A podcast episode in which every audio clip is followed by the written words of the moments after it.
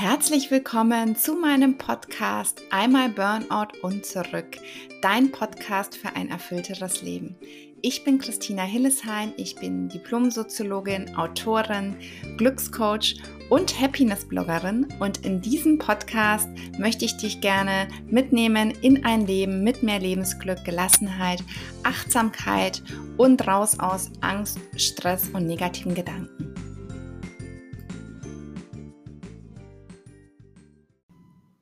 Ich wünsche dir einen wundervollen Tag und begrüße dich zu einer neuen Podcast-Folge von mir. Das ist eine besondere Folge, weil es mal wieder ein Interview äh, für euch gibt. Ähm, hör da sehr, sehr gerne rein. Es dreht sich rund um das Thema Selbstliebe und da habe ich auch noch eine kleine Ankündigung, bevor wir mit dem Interview starten. Und zwar gibt es nochmal eine Challenge bei mir auf Instagram und Facebook. Da bin ich ja unter dem Namen at happydings unterwegs. Ähm, Gerade jetzt, weil wir wegen Corona ja noch ziemlich eingeschränkt sind. Das wird die letzte kostenlose Challenge der nächsten Monate sein. Also wenn du da nochmal mitmachen willst, willst und dir ein paar kostenlose Tipps und Impulse abholen möchtest, melde dich da sehr gerne noch an. Ich packe dir den Link ähm, zur Challenge auf jeden Fall in die Show Notes, also in die Notizen unter dieser Podcast-Folge. Herzlich willkommen zu einer neuen Podcast-Folge von mir. Heute gibt es mal wieder ein Interview. Es gab es ja jetzt länger nicht mehr im Podcast. Und zwar habe ich die liebe Melanie Picknitter von Honigperlen im Interview. Die Melanie ist Mental- und Selbstliebetrainerin und die Melanie wird sich jetzt gleich mal bei euch vorstellen. Ja, hallo, schön, dass du mich eingeladen hast. Ich freue mich sehr. Ja, ich bin quasi eine Kollegin von dir, habe mich auf das Thema Selbstliebe spezialisiert und habe ähnlich wie du zu diesen Themen gefunden, durch eine eigene Geschichte, durch eine, eine Krankheit, die mich 2015 ähm, überkommen hat, also eine Schmerzkrankheit, von der die Ärzte glaubten, dass, ich, dass es nicht möglich ist, sie zu heilen, wo ich dann wirklich tagtäglich 24 Stunden lang immer Schmerzen hatte, und zwar in dem Ausmaß, dass ich die normalsten Dinge nicht mehr tun konnte, wie zum Beispiel Sport oder Freunde treffen oder kochen. Und irgendwann hatte ich einfach alles durch, alle Ärzte und alle Alternativheiler. Und dann habe ich wieder zurückgefunden zu einem Thema, mit dem ich mich schon eigentlich mein halbes Erwachsenenleben lang befasse, zum Mentaltraining. Und ich habe es dann tatsächlich geschafft, dass ich über das Mentaltraining und vor allem über die ganz, ganz wichtige Selbstliebe mir zuerst diese emotionale Freiheit und diese Lebensfreude zurückerkämpft habe und dann eben auch tatsächlich schmerzfrei wurde. Und seitdem teile ich quasi die Honigperlen des Lebens, also mentale Impulse und vor allem Impulse der Selbstliebe auf meinem Blog und auf meinem Podcast und auch auf Instagram. Ja, und freue mich total, dass wir heute da über diese Themen gemeinsam plaudern. Ja, was ich da auch immer echt spannend finde, weil ich da auch immer viele Fragen bekomme, ist, wie sich das eigentlich körperlich auswirkt oder dass sich es ganz oft körperlich ähm, auswirkt, wenn bei uns im Leben was nicht stimmt oder wenn wir irgendwie unzufrieden oder unglücklich sind. Das ist ja oft auch mit Angst zum Beispiel so. Also, dass sich quasi die Gefühle, wenn man die unterdrückt, dass die sich so ein bisschen so einen Weg auch ähm, nach außen bahnen. Ist das auch ähm, deine Erfahrung und oder was glaubst du, woher dieser Schmerz damals bei dir auch kam? Hatte das vielleicht auch was damit zu tun, dass du irgendwie ein Leben gelebt hast, was du nicht gerne gelebt hast oder dass du vielleicht auch viele Selbstzweifel hattest, weil du ja eben jetzt ganz viel mit dem Thema Selbstliebe machst? Ähm, was sind da so deine Erfahrungen? Ja, also ich glaube, zum einen, dass dieser Schmerz ein Wegweiser war, also dass diese Krankheit ein Wegweiser war, weil natürlich musste ich dann mein Leben verändern. Ich musste meinen damaligen Job aufgeben. Ich musste, ich musste mein ganzes Leben aufgeben und war dann quasi, es klingt jetzt vielleicht krass in Bezug auf die Krankheit, aber ich war dann das erste Mal frei von all den Dingen, die ich glaubte zu machen zu müssen also auch von einem gewissen Grad der Perfektion und immer, das Leben immer voller werden zu lassen. Also du kennst das ja auch ein bisschen, hast schon oft davon erzählt. Ähm, ja, also ich habe ich hab einfach zu viel in mein Leben ich habe mein Leben zu voll gemacht mit Dingen, die ich muss. Das hat angefangen beim Sport beim Kochen und, beim, ähm, und vor allem bei der Arbeit. Und das habe ich durch diese Krankheit alles losgelassen und dazu mir quasi ein neues Leben erschaffen, was gar nicht möglich gewesen wäre ohne die Krankheit, weil ja, so von mir selbst, ohne das Bewusstsein hätte ich es vermutlich nicht losgelassen. Das ist das eine.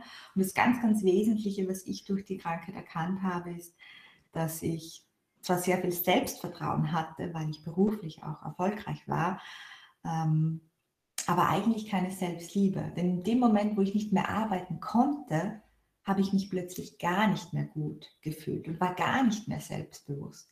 Und da habe ich gemerkt, okay, diese richtige Annahme meiner selbst, ohne etwas zu leisten, ohne anderen etwas zu geben, ohne es anderen recht zu machen, die war noch gar nicht da.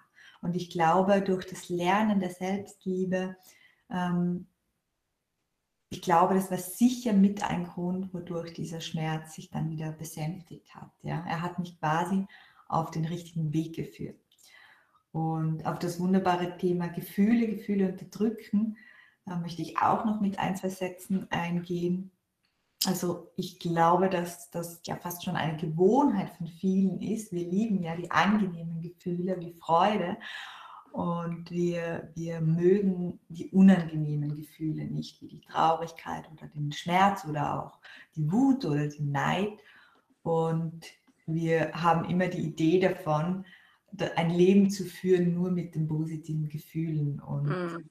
ja, und das ist einfach ein, ein Ding der Möglichkeit. Ich sage auch immer dazu, so wie du das jetzt auch, ähm, glaube ich, angedeutet hast, diese Gefühle können, die können gar nicht verschwinden, solange sie nicht gelebt werden. Ja. Wir wollen sie immer loslassen. In Wahrheit wollen wir sie loswerden. Und loslassen können wir die Gefühle, aber nur, wenn wir sie zulassen, weil Gefühle sind genauso wie Gedanken Energien. Und diese mhm. Energien können sich wandeln, wenn sie gelebt werden. Ja. Was ich da immer ganz passend finde, das erzähle ich auch ganz oft. Ähm, ist so ein Bild, das ist wie wenn du so einen Wasserball unter Wasser drückst, ja, mit deinem Gefühl. Du schaffst es vielleicht eine Weile, aber irgendwann kommt er halt mit doppelter Wucht an einer anderen Stelle wieder so aus dem Wasser hoch. Und genau. es rächt sich halt. Das ist halt auch das meine Erfahrung, was ich gemacht habe. So im Nachhinein betrachtet macht natürlich super viel Sinn.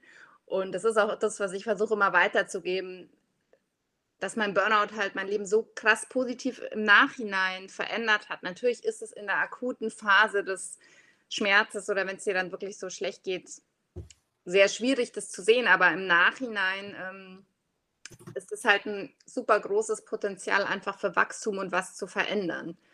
Und ähm, ja, manchmal brauchen wir einfach so ein bisschen Zeit, um auch durch schlechte Gefühle hindurchzugehen. Das ist auch okay. Das habe ich jetzt auch so ein bisschen in meinem neuesten Post auf Instagram geschrieben, dass es einfach Zeit braucht, ein Problem zu lösen und dass es total okay ist, wenn man auch mal eine Zeit lang nicht so gut drauf ist. Und ich glaube, in dem Moment, wo wir uns das erlauben, ist es dann auch schon gar nicht mehr so schlimm. Das ist echt ganz oft so. Ja, ja, hast du total recht.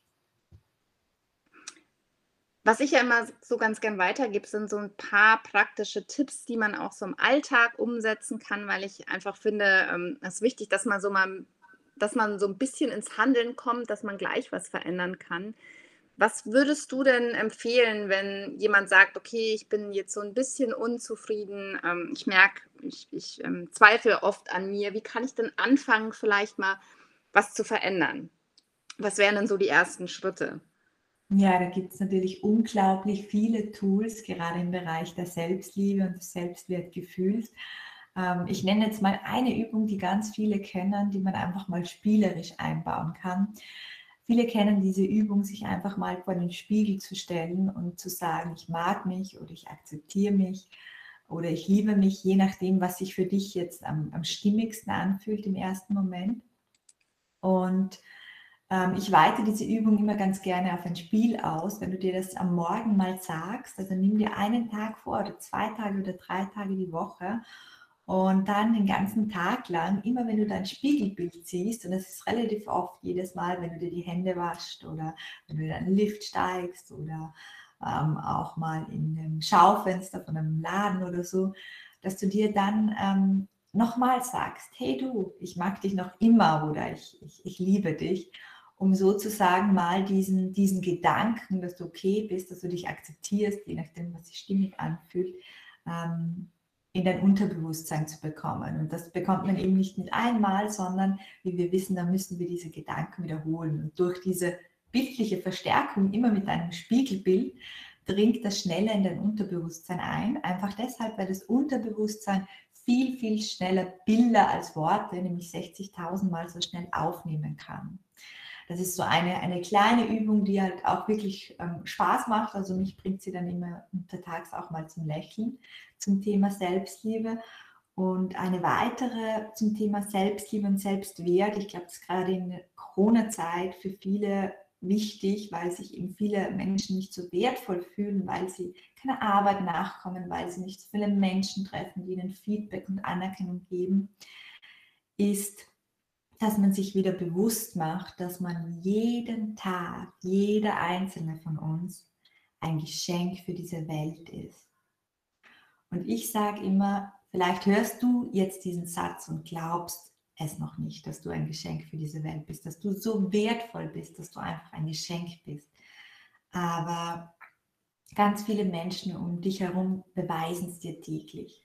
Und um diesen Wert, diesen Selbstwert wieder zu spüren, ist es essentiell, dass du Beweise dafür sammelst, dass du ein Geschenk bist und dass du wertvoll bist.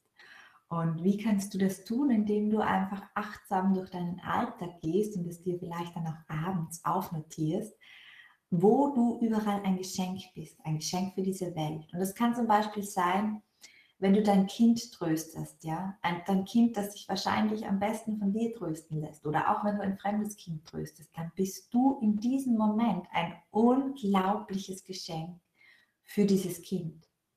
Oder wenn du deiner Freundin, der es heute nicht so gut geht, eine Stunde lang zuhörst, dann bist du für diese Freundin ein unglaubliches Geschenk. Oder wenn du deinem Partner sagst, dass, du etwas gut, dass er etwas gut gemacht hat heute. Also jedes Mal, wenn du irgendeine Form von Liebe, von Anerkennung, von Aufmerksamkeit schenkst, bist du ein Geschenk. Und auch das, was du tust, und wenn es nur das Aktenablegen ist, bist du ein Geschenk für diese Firma, in der du arbeitest. Und sich diese Beweise immer wieder bewusst zu machen und abends aufzuschreiben, das führt dazu, dass man sich sehr, sehr schnell viel, viel wertvoller fühlt. Ich finde das auch schön mit dem Beweisen, weil solche Sätze ja auch so ein bisschen oftmals so leere Hülsen sind, sage ich jetzt mal. Ähm, das hört man ja auch ganz oft gerade so im Bereich Persönlichkeitsentwicklung. Du bist ein Geschenk für diese Welt. Aber wie du sagst, wenn man halt dann wirklich das mal so konkret ähm, anschaut, wie das denn im Alltag aussieht, was man für andere Menschen tut. Und ähm, ja, das finde ich super schön dass man, dass man das quasi auch spürt, diesen Satz, ja, wie du sagst, und nicht nur einfach, dass es nur so dahingesagt ist, sondern dass man halt auch guckt, okay, der Satz stimmt wirklich. Ja, genau. Was mir auch total geholfen hat, ähm, weil ich natürlich auch viele negative Glaubenssätze hatte während meinem Burnout und bei mir war so ein Satz, der, ähm, der mich stark belastet hat, ich schaffe das nicht. Das kam natürlich auch wie du am Anfang schon erwähnt hast, daher, dass ich auch mir super viel aufgebürdet habe in allen möglichen Bereichen ähm, und immer alles äh, super perfekt machen wollte und immer noch eine Aufgabe mehr.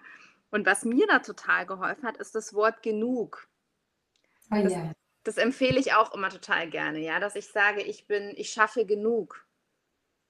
Weil von ich schaffe das nicht oder so, ich zu ich schaffe das, da war doch irgendwie so ein großer Sprung oder und ich mhm. wusste auch nicht so richtig, okay, da hatte ich keinen Vergleich. Aber wenn man einfach sagt, ich bin gut genug oder ich schaffe genug oder ich bin schön genug, dann heißt es halt einfach, dass es reicht, ja.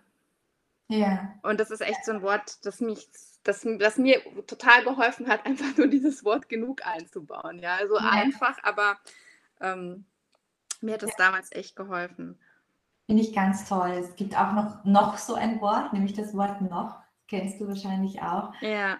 Ähm, wenn man wirklich glaubt, etwas nicht zu schaffen oder nicht zu können, ähm, sich bewusst zu machen, dass man alles lernen kann, indem man sagt, ich kann es noch nicht, ja? ja. Also ich kann es nicht, sondern ich kann es noch nicht. Und so kann man sich langsam diesem Ich schaffe es auch annähern in, in seinem Tempo, in dem richtigen Tempo.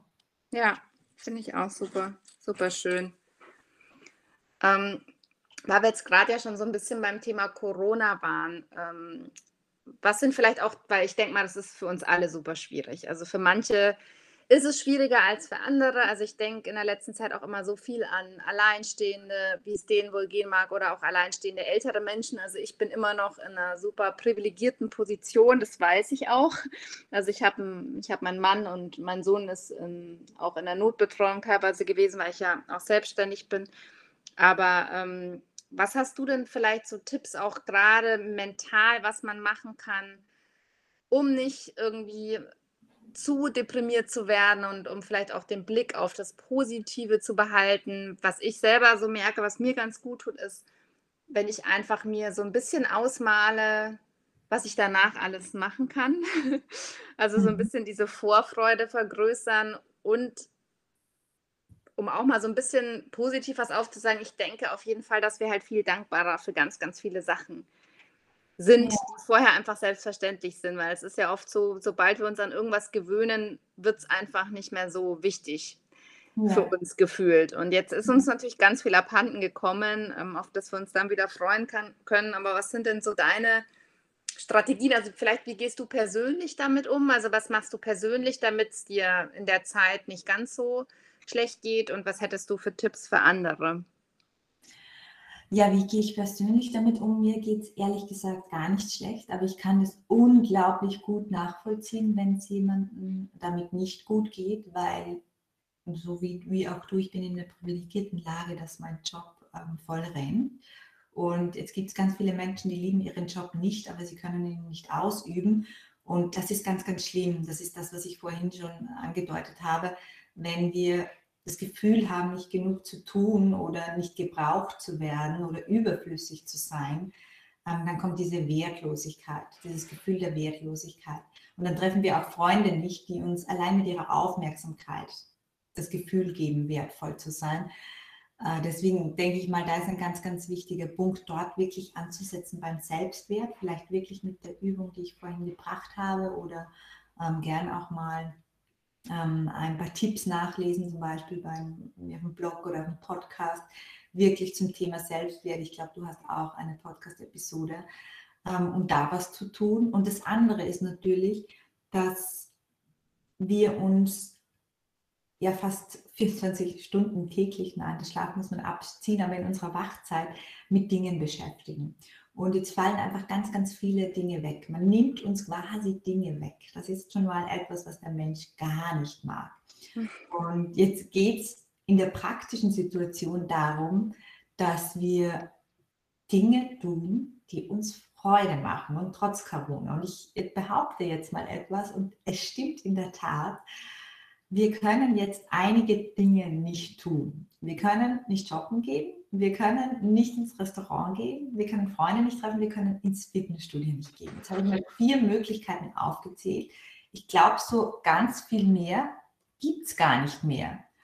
Und jetzt stelle ich mal die Überlegen im Raum, sind das alle Möglichkeiten, die wir hier auf dieser Welt haben?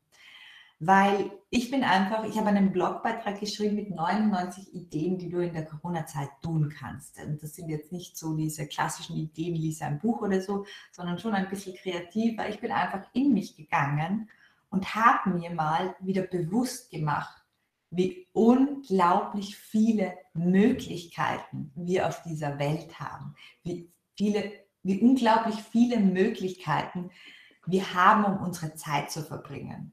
Und ja, wer, wer mag, kann sich da gerne mal inspirieren lassen. Wie gesagt, es gibt da einen Blogartikel, der heißt 99 Dinge, die du in der Corona-Zeit, ähm, ja, die dich in der Corona-Zeit glücklich machen können. ich verlinke den gerne mal in den Show Notes. Ja, super. Ich verlinke den auch gerne mal hier. Dann kann man gleich runter scrollen und klicken, dann können die Leute gleich mal drauf, drauf rumstöbern, weil ich glaube echt, dass es vielen gut tun würde. Ja, und vielleicht so noch, noch ein letzter Gedanke. Ähm, ich nutze die Corona-Zeit, auch du sagst, du schaust positiv in die Zukunft, ich nutze diese Corona-Zeit wirklich als Vorbereitungszeit für danach. Ja. Vielleicht hast du schon länger irgendwie einen Wunsch oder eine Idee, sei es ein Kinderbuch zu schreiben oder deinen Familienstammbaum zu machen oder irgendein Fotoprojekt. Ja. dann ist einfach jetzt ähm, eine, eine ganz, ganz, ganz gute Zeit, das noch zu machen, ja, also diese Zeit wirklich zu nutzen, weil im Sommer willst du raus und ähm, jetzt kannst du einfach diese Zeit für ein Projekt, das schon ganz, ganz lange liegt, nutzen, um dich auf deine wundervolle Zukunft vorzubereiten. Was, ja, total. Also was ich halt auch immer so finde, vielleicht auch noch so ein Gedanke, wir müssen da jetzt so oder so durch, ja. Ja. Also uns bleibt ja nichts, weil halt auch oft kommt dieses, ja, ich kann das nicht mehr hören, dieses Durchhalten, ja, aber uns, es, es hilft ja nichts. Ja. Also es hilft jetzt nichts, es ist so, wie es ist. Ähm, das ist auch wieder sowas, ähm, gegen alles, gegen das wir Widerstand leisten, wird umso schlimmer. Die Sache ist halt einfach, wir müssen da jetzt durch, aber wir können halt immer noch entscheiden, wie wir da jetzt durchgehen, ja. ja. Also will ich jetzt die ganze Zeit mich beschweren und dann damit geht es mir noch schlechter oder ähm, ja, akzeptiere ich es einfach und finde es vielleicht auch nicht gut, aber ähm, ja, mach da einfach das Beste draus und ändere halt das, was ich ändern kann, wie immer im Leben. Meine ja. Einstellung halt einfach dazu, ja. Ja, ja. Auf jeden Fall. Ja, ich denke, das ist ganz wichtig, dass du das noch sagst. Das ist auf jeden Fall der erste Schritt. Ja, du musst es jetzt natürlich nicht gut und nicht toll ja. finden, sondern einfach mal Annehmen, ja, so wenn, Total. du es nicht angenommen hast. Ja. Ich glaube, das ist auch das, was viele nicht verstehen, wo ich oft so Nachfragen kriege, dieses Annehmen, dass die das gleichsetzen mit, ich finde was gut, ja. Ist ja auch oft beim Thema Vergebung so, dass ja. man, wenn man jemanden vergibt, dass man dann automatisch, dass es heißt, dass der andere irgendwie im Recht war, ja, oder dass es jetzt irgendwie nicht schlimm war, was der andere gemacht hat oder so. Aber das hat ja damit sehr wenig zu tun. Es ist eigentlich eher für unseren eigenen Frieden, ja, für unseren eigenen Seelenfrieden, dass man was annimmt und eben aufhört, dagegen zu kämpfen, weil das ist halt super anstrengend und kostet halt so viel Energie, die man auch einfach in positivere Dinge stecken könnte. Ja, und in der Annahme liegt ja auch, wie bei den Gefühlen, diese Kraft der Wandlung. Also solange ich etwas nicht annehme, da können wir jetzt wahrscheinlich beide, ich von meiner Krankheit und du auch von deinem Burnout, solange ich es nicht annehme, kann sich nichts verändern. Ja. Wir wollen immer Dinge, das habe ich schon gesagt, wir wollen immer Dinge in unserem Leben loslassen. Und in Wahrheit wollen wir sie nicht loslassen, sondern wir wollen sie immer loswerden. Und wenn ich aber etwas nicht annehme, dann kann ich es nicht weiterschicken. Ich habe da auch immer so ein Bild dazu, wenn, wenn jemand ein Paket an mich zustellt und diese Krankheit war ein Paket an mich, genauso wie andere Situationen, die du in deinem Leben nicht ändern kannst. Es ist ein Paket für dich. Und wenn du die Tür, den Postboten immer vor der Nase zuknallst, ja, dann bringt er das wieder zurück und das Unternehmen schickt dir das Paket erneut. So lange, bis du es annimmst. Und wenn du das Paket annimmst, dann kannst du zum ersten Mal Folgendes tun. Du kannst es nämlich annehmen und dann irgendwann weiter verschicken. Mhm. Das ist immer das, dieses Bild zur Akzeptanz. Voll schön, ja. ja. Wo du jetzt schon zum Loslassen, das wäre wär nämlich meine nächste Frage gewesen ähm, zum Thema Loslassen. Du bist ja auch Autorin und hast ja mittlerweile drei Bücher geschrieben. Das letzte kam jetzt erst äh, vor ein paar Tagen. Ähm, vielleicht kannst du mal ein bisschen sagen, um was es geht. Also ich habe es ja jetzt schon ein bisschen vorweggenommen ums Thema Loslassen. Ähm, ja, vielleicht einfach noch so ein bisschen mehr ähm, uns da mitnehmen, um was es da genau geht. Ja, du hast es schon gesagt, das Buch heißt Federleicht und äh, die Idee ist darin Impulse oder darin enthalten sind Impulse, wie man sich befreit, wie man loslässt und ein befreiteres und erfüllteres Leben führt. Und da ist alles dabei, was wir im, im Leben gerne loswerden würden. Das fängt mal an bei der Vergangenheit, diesen Glaubenssätzen, diesen Kränkungen in der Vergangenheit, die uns heute noch triggern, die uns ja einfach ein bisschen mit um zu dem Menschen machen, der wir natürlich sind, aber die eben sehr, sehr, sehr viel Schmerz im Hier und Jetzt auslösen können. Sind aber auch Dinge dabei wie unerfüllte Wünsche. Wenn wir unerfüllte Wünsche haben, dann ist das immer wieder so ein bisschen wie ein Wollknäuel. Und es gibt einfach Möglichkeiten, wie ich diese Wollknäuel auflösen kann, damit meine Wünsche fliegen können und endlich in Erfüllung gehen können. Es geht natürlich auch darum, wie man Menschen loslässt, die einem nicht gut tun, wie man Gewohnheiten oder Perfektionismus oder Ängste loslässt. Und es geht auch darum, wie man Dinge loslässt, die die eigene Selbstliebe unterdrücken. Also es deckt so alle Loslassbereiche ab, deswegen auch der Titel Es gibt einfach dazu Impulse, wie dein Leben leichter oder sogar federleicht wird. Voll schön. Ich glaube auch echt, dass das ähm, ein Riesenthema bei allen ist, immer. Weil ich glaube, jeder von uns schleppt so ein Päckchen aus der Vergangenheit mit rum und ich glaube, jeder hat irgendwas, was er nicht loslassen kann. Also ich glaube wirklich, dass es ganz wenige Menschen gibt, die komplett frei sind, so von allem. Deswegen finde ich das echt ein richtig spannendes Thema. Ja. Und vielleicht zum Thema Bücher, weil ich das auch manchmal ganz gerne noch frage. Als letzte Frage jetzt ähm, zum Interview. Hast du denn einen Buchtipp, also ähm, außer deinen eigenen Büchern, ähm, so dein Lieblingsbuch, was du so empfehlen würdest? Ähm, ja, das interessiert mich immer so, was, was die Leute gerne lesen und vielleicht auch für die, für die Hörer vom Podcast so eine kleine Buchinspiration. Jetzt schiebe ich da gerade auf mein riesiges Buchregal. Ähm, ich habe insgesamt drei davon, also die Auswahl ist groß. Aber wo wir jetzt gerade beim Thema Loslassen waren, habe ich einen Buchtipp von der Ina Rudolph. Mhm. Ähm, der heißt, ich will ja loslassen, aber woran halte ich mich dann fest? Mhm. Ja, eine ganz, ganz wunderbare Ergänzung. Die hat da eine Methode aufgegriffen, die wir kennen, also du und ich, die auch ich in meinem Buch mit dabei habe, und zwar ist es The Work mhm. Aber das Wunderbare, was sie macht, sie erzählt einfach äh, Geschichten drum, drumherum und ich finde, also sie hat für mich diese Methode neu beleuchtet und ähm, das war eines der besten Bücher, sage ich mal, das ich in den Letz-, im letzten Jahr gelesen habe. Hm, steht auch bei mir im Regal. ähm, habe ich aber schon länger nicht mehr reingeschaut tatsächlich, aber habe ich auch gelesen. Ich mag ja The Work total gerne. Also hat mich, hat mir total viel geholfen, hat mich super weitergebracht, habe ich auch schon im Podcast und so viel erzählt. Aber ich glaube, also ich liebe ja auch Eckhart Tolle sehr. Ist, glaube ich, eigentlich auch mein Lieblingsbuch, würde ich jetzt mal sagen.